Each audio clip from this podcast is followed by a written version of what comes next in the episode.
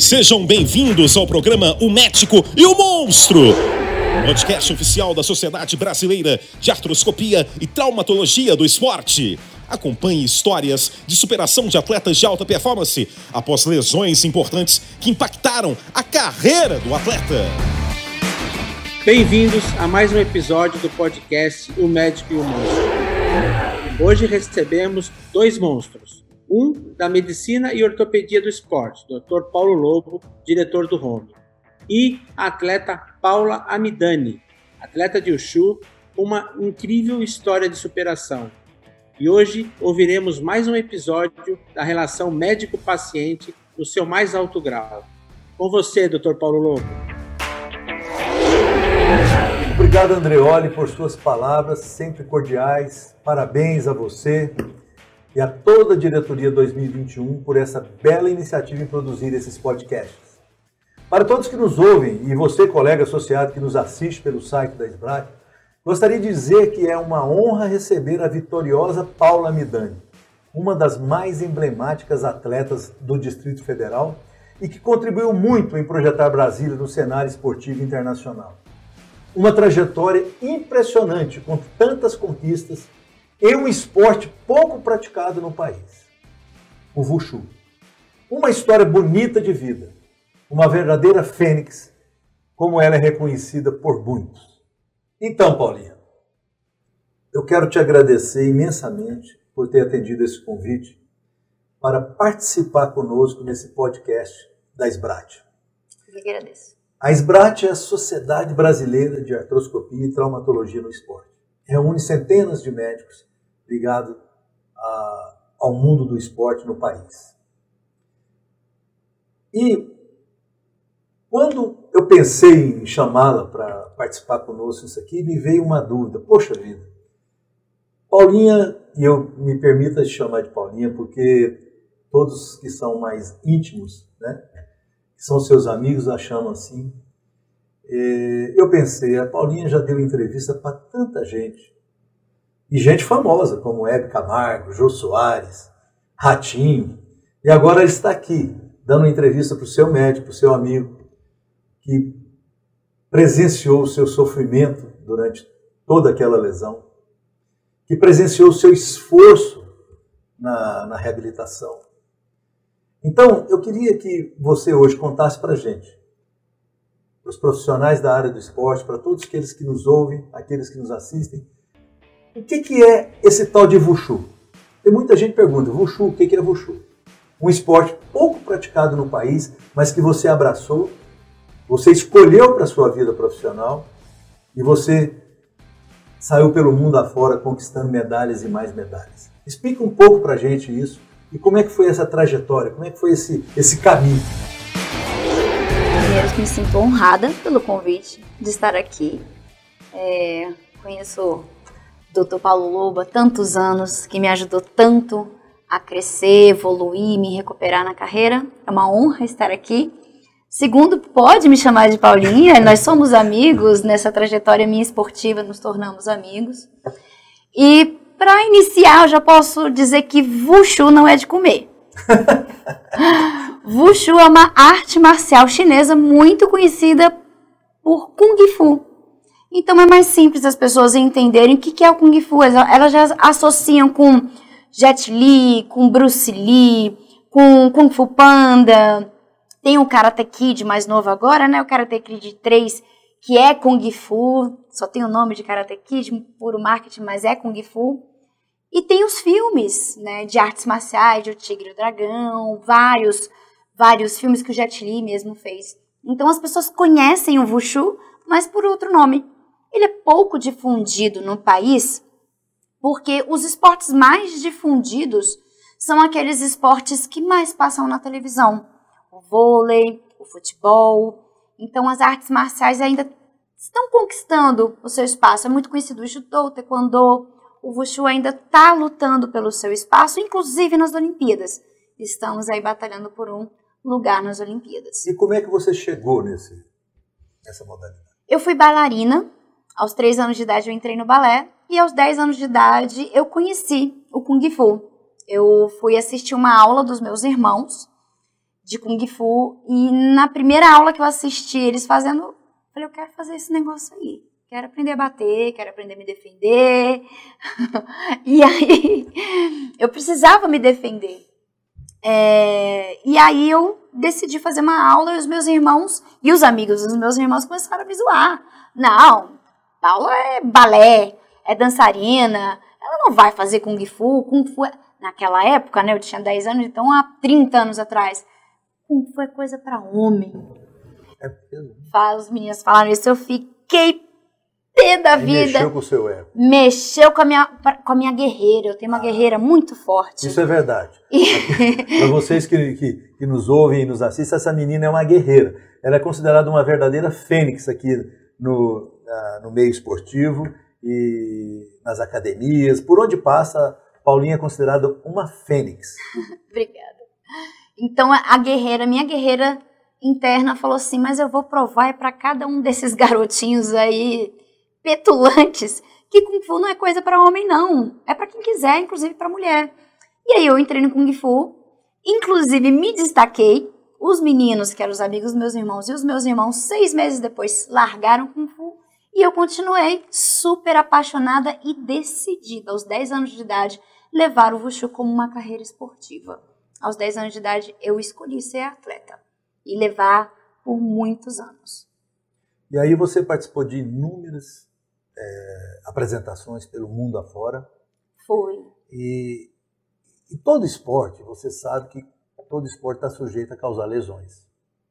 Uns mais, outros menos. E o Wushu não é diferente. E você, numa dessas competições, 2004, se não me falha a memória, em 2004, você viajando pelos Estados Unidos, numa apresentação, você teve uma lesão séria no seu joelho. Foi. Com complicações sérias. Conte pra gente um pouquinho o que, que aconteceu o que, que foi estar internada num país distante do seu, longe da sua família e passando por toda aquela dificuldade? Eu já tinha 13 anos de treinamento de Wushu e poucos anos de treinamento físico. É, eu passei uns 10 anos, uns 10, 9 anos treinando somente a técnica do Wushu. E o Wushu, ele é uma arte marcial que os movimentos, golpes, de defesa e ataque são retirados de animais. Ou seja, todo movimento não é nada anatomicamente programado para um ser humano, e sim para animais. Louva-a-Deus, tigre, é, garça, águia. Então, os movimentos eles são bem mecanicamente, vamos dizer, desafiadores para os atletas.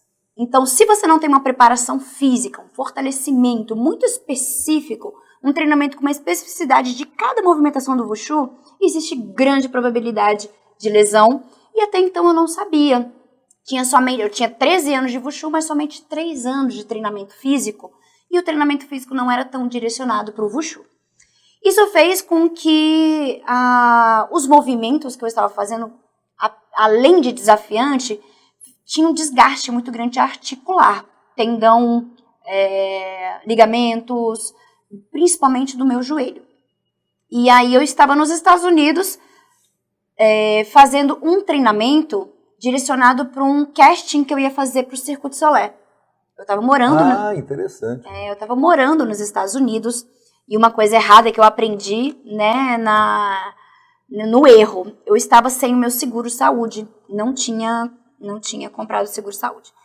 E quando eu me lesionei, eu lembro que eu fiz um, um giro 360 para cair na abertura e o meu joelho simplesmente deu um barulho, parecia que tinha explodido.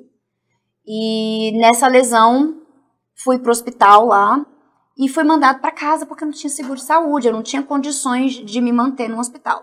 Só que aí o diagnóstico era é, lesão ligamentar é, medial, é, o C, é, LS, L, LCA. LCA e os meniscos. Tinham tudo ido para o espaço. E eu passei 30 dias descansando, que foi o que o médico falou. O médico falou: olha, já que você não tem seguro de saúde, não tem como a gente fazer nada. Ele fez o teste de gaveta, viu lá que o joelho estava simplesmente um pano. Você já aprendeu até os testes já, né? Eu fiz gaveta. faculdade de fisioterapia. É, é, então, eu tinha depois, de, é, depois é. disso eu fui fazer faculdade de fisioterapia. Mas é, por não ter condições financeiras, eles me mandaram para casa. Eles queriam fazer a cirurgia na hora. E aí o médico falou: quando o seu joelho diminuiu o tamanho, tava parecendo uma bola de futebol, vai para casa, volta pro Brasil e faz lá a cirurgia.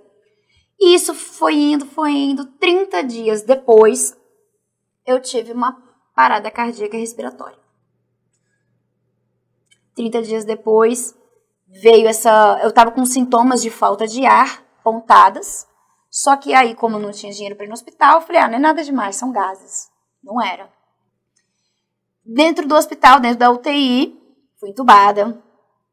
E aí eu tive uma trombose venosa profunda na perna direita, na panturrilha da perna direita, né, na, que subiu para o pulmão, estava indo para o coração. Foi quando aconteceu a parada respiratória, cardiorrespiratória. Nesse momento lá, quem é que estava? É, porque você não estava em comitiva, você foi lá para fazer um teste no Circo de Solé. E quem é que estava te acompanhando? Você estava sozinha? Eu tinha um namorado lá nos Estados Unidos, inclusive eu morava na casa dele, junto com os pais dele. E ele me acompanhou o tempo todo, os pais deles, dele me acompanhou também. E ele que, enquanto eu estava lá sedada, né, estava com entubada, ele que estava resolvendo tudo. Aí quando eu fui desentubada, os médicos queriam é, que eu ficasse sozinha no hospital, né, que ele não ficasse. E aí foi quando eu falei assim, olha, eu não falo inglês. Mentira. Porque eu não queria ficar sozinha no hospital. Eu, ele, meu namorado, ele só poderia ficar no quarto comigo se eu, se eu não falasse inglês para ter a, a, comunicação com os enfermeiros, né? Então eu menti. Eu falei, não, eu não quero ficar sozinha aqui, outra língua, por mais que eu falasse, tava, não estava no meu país, né? Não ia ter é, visitas de pai, mãe, amigos. E o que, que eles falaram para você sobre a lesão? Como é que estava a evolução da trombose? Na verdade, sobre a lesão eles não falaram muito, eles estavam preocupados com a trombose, eles precisavam diluir a trombose, a, a bolinha de sangue que estava no meu pulmão, que estava indo quase para o coração. Então a preocupação era diluir isso. Então eles nem olharam para minha perna. E aí eu passei um bom tempo internada. E aí eles foram ver que embaixo da minha panturrilha direita estava ficando numa cor azul para preto. Ou seja, não tinha não tinha irrigação sanguínea. Foi quando eles falaram em inglês, eles, lógico, né? Só que eles achavam que eu não falava, porque eu tinha dito que não falava, e eles chegaram a comentar que se minha panturrilha continuasse daquele jeito, não ia ter salvação, ia ter que amputar do joelho para baixo. Nesse momento? Para mim isso, isso não entrava na minha cabeça. E eu, como falava, como disse que não falava inglês, eu tive que engolir, engolir seco e na hora, meu namorado não estava, ele estava trabalhando. Eu tive que engolir seco. E aí, quando ele chegou, eu falei assim: olha, falaram isso, isso, isso. Se tiver que amputar minha perna, eu não sei o que vai ser da minha vida. Não sei. Só sei que depois eles foram conversar com o médico e os médicos falaram: não, vamos fazer de tudo para salvar sua perna. Isso daí é, é, irrigação sanguínea, a gente precisa melhorar o fluxo sanguíneo. E aí começaram, a, aí sim começaram a dar atenção para minha perna, começaram a fazer fisioterapia, começaram a dar uma atenção melhor para minha panturrilha. Foi isso que aconteceu. Eu acho que eu fiquei internada, acho que umas três semanas. E depois que eu saí da UTI, que eu estava liberada, mas não 100%, né? Me mand... Eu voltei para o Brasil. Eu peguei o primeiro voo Para continuar o tratamento. Para continuar o tratamento aqui. E, e aí você me disse que nessa vinda para. Você estava me contando antes, que naquela época que nós encontramos para a operação, você me disse que chegando aqui, foi levada para um hospital para continuar o tratamento da trombose. Isso. E aí o que, que evoluiu dentro dessa? Eu fui direto. Até no, nós nos encontrarmos, porque nós fomos Isso, encontrar depois. Mais para frente. Na verdade, quando eu te encontrei foi um pedido de socorro, né? Mas quando eu cheguei no Brasil, eu fui internada para tratamento da trombose, porque não tinha diluído 100%. Então eu fiquei dois meses internada numa instituição, com foco nisso. Só que olharam meu joelho e viram que já tinha bastante tempo que meu joelho estava lesionado, que se não fizesse alguma coisa ia ser pior, porque já tinha aí quase três meses que eu tinha lesionado. E foram dois meses de tratamento de trombose que solucionou o problema e fizeram uma artroscopia no meu joelho. E quando eu falei que era atleta, eu falei assim: olha, eu preciso voltar a treinar. Porque eu quase passei por uma operação lá nos Estados Unidos que eu poderia ter perdido minha perna. Eu preciso voltar a treinar, eu preciso voltar à minha essência, eu preciso voltar a ser quem eu era, quem eu sou de verdade. E eles falaram assim: não, precisa não. precisa operar, não. Você não precisa mais ser atleta. Vai ter- Abandona. é, vai ter uma vida normal. Eu falei assim, doutor, vida normal pra mim é ser atleta. E eles falaram que não, que eu não precisava ser atleta. E eu saí da instituição dessa forma. Então, aí ah, você nos procurou.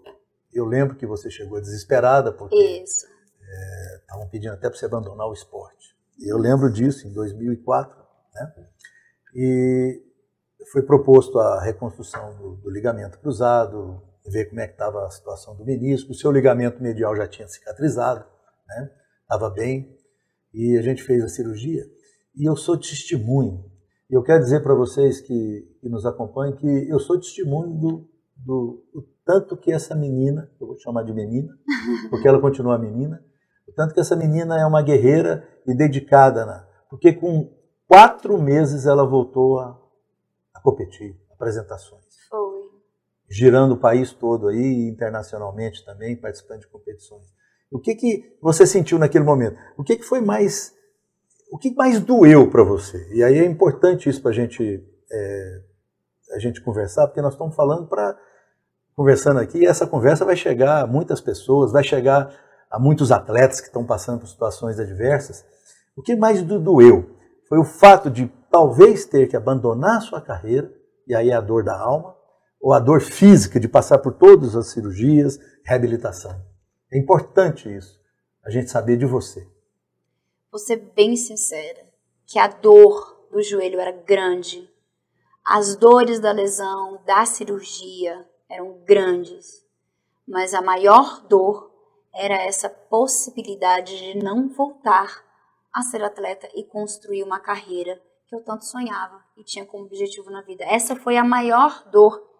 E por mais que fosse uma dor grande, porque é o emocional, eu estava em negação, mas uma negação positiva, porque para mim não cabia a possibilidade de não voltar a competir, de não voltar a treinar. Então, ao mesmo tempo que falavam não, na minha cabeça era eu vou correr atrás, eu vou atrás de outras opiniões. Ainda bem que eu caí numa na primeira pessoa que foi, eu chamo de anjo da guarda esportivo, que é você, doutor Paulo. Oh, muito obrigado. É, Você foi meu anjo da guarda esportivo. E um anjo de uma forma de que você trouxe total esperança de me colocar novamente no mundo do esporte. E que vários médicos já tinham falado que não, não precisava, não, não tinha necessidade. Não é questão de necessidade. E você olhou no meu olho e falou assim: olha, não vai ser fácil, mas eu vou colocar você de volta no mundo esportivo. Então, a dor emocional passou a ser outra, que agora é vamos encarar as dores físicas. É, isso eu te agradeço muito e, e foi um privilégio poder ser um instrumento para que você voltasse. A, a Paulinha ela teve essa lesão de ligamento cruzado, foi feita a cirurgia. Sete anos após, ela teve uma reruptura, num novo trauma, numa apresentação. Passou de novo por nova cirurgia e em seis, sete meses ela estava voltando de novo a competir. Então isso demonstra o espírito guerreiro dessa atleta, que, que hoje, é, hoje ela está como personal trainer, É, como coach de CrossFit. é isso. E como é que está seu dia a dia hoje? Como é que está sua vida? Nossa. Porque você já, já- você já conseguiu tantas medalhas, eu acho que são 600 medalhas, 600 medalhas, já foi eleita atleta do ano em 2000, né, pelo Comitê Pan-Americano de Wushu, já foi é, o currículo extenso, né, que o Dr. Andreoli já colocou na introdução, e o que, que é agora? Como é que está a sua vida? Eu sei que você está com, com o Gabriel, né, com 12 anos, Isso. Conte um pouquinho como é que está a sua vida hoje. Bom, após 2004, quatro meses depois, eu comecei a competir novamente. E foi aí que eu dei um grande boom na minha carreira. Foi a partir daí, por incrível que pareça. Foi quando eu comecei a ir no Jô Soares, quando eu comecei a ir na Hebe, comecei né, a aparecer um pouquinho. Hoje em dia é mais internet do que TV, mas na época era bem diferente. E aí em 2008 eu engravidei. E aí eu passei um tempo parada. De 2008 até 2011, eu fui mãe. Eu me, me dediquei a ser mãe. E foi quando eu voltei a treinar em 2011. E eu com aquela sede, aquela vontade de ser atleta de novo, que ainda não tinha adormecido, foi quando eu lesionei de novo, pela segunda vez. Eu fui tentar fazer um salto sem ter praticado, bem acima do peso, sem ter fortalecido meu joelho. Foi aí que veio a segunda lesão. E aí eu lembro até que você brigou bastante comigo. Você falou assim, mas como você faz um salto? Não tá treinando direito e tal, mas vamos consertar isso aí. 2011 fez a segunda cirurgia, 2013 eu estava participando de outro Mundial de Wushu. E aí, depois de 2013 do Mundial de Wushu, aquela, aquela vontade de ser atleta foi adormecendo. Foi adormecendo e outras, outras paulas foram surgindo, emergindo. Foi quando eu fiz a faculdade de fisioterapia, foi quando eu fiz a faculdade de educação física e comecei a focar em outra carreira. A minha carreira de Wushu eu já tinha conseguido tudo que eu queria. Tudo, já conhecia quase 30 países, já tinha participado de sete mundiais, 20 brasileiros. E aí eu comecei a buscar a profissional de educação física, que é o que eu amo. Coach de crossfit, personal trainer, eu tenho um programa de treinamento online direcionado para mulheres de 40 anos, como eu, hoje eu tenho 40 anos. Que legal, que legal. E hoje eu sou uma pessoa super realizada no esporte, na profissão, como mãe. Eu sou uma pessoa super, super realizada em tudo aquilo que eu quis fazer na minha vida. Parabéns. E agora eu só quero crescer cada vez mais com esse meu programa online para conseguir buscar números de pessoas para tirar as pessoas da obesidade, do sedentarismo. Hoje eu busco saúde nas pessoas. Ah, parabéns. É, é, a Paula, é, tivemos o privilégio também de trabalharmos juntos na, na Secretaria de Esporte. Há pouco tempo atrás ela estava ajudando a Secretaria de Esporte. Então ela é uma pessoa que é muito emblemática no esporte de Brasília, ah, é, participando de todas as atividades. todos os governantes aqui a chamam para poder fazer propaganda da cidade. Ah, Paula, se você fosse hoje, nós sabemos que tem muitos atletas que estão passando por situação que você passou, sofrimentos, não, não tão grave como você passou. Você uhum. Teve uma parada cardiorrespiratória, você teve uma, uma possibilidade de, de, amputação, mas tem muitos atletas que estão com lesões, com lesões no joelho, nos ombros, nos tornozelos. Se você pudesse hoje é, dar uma, uma, uma orientação, um conselho para esses atletas que estão com lesões sérias e que estão pensando em desistir, o que, que você faria hoje, Paula Midani, para qualquer atleta aí que você pudesse dar esse conselho?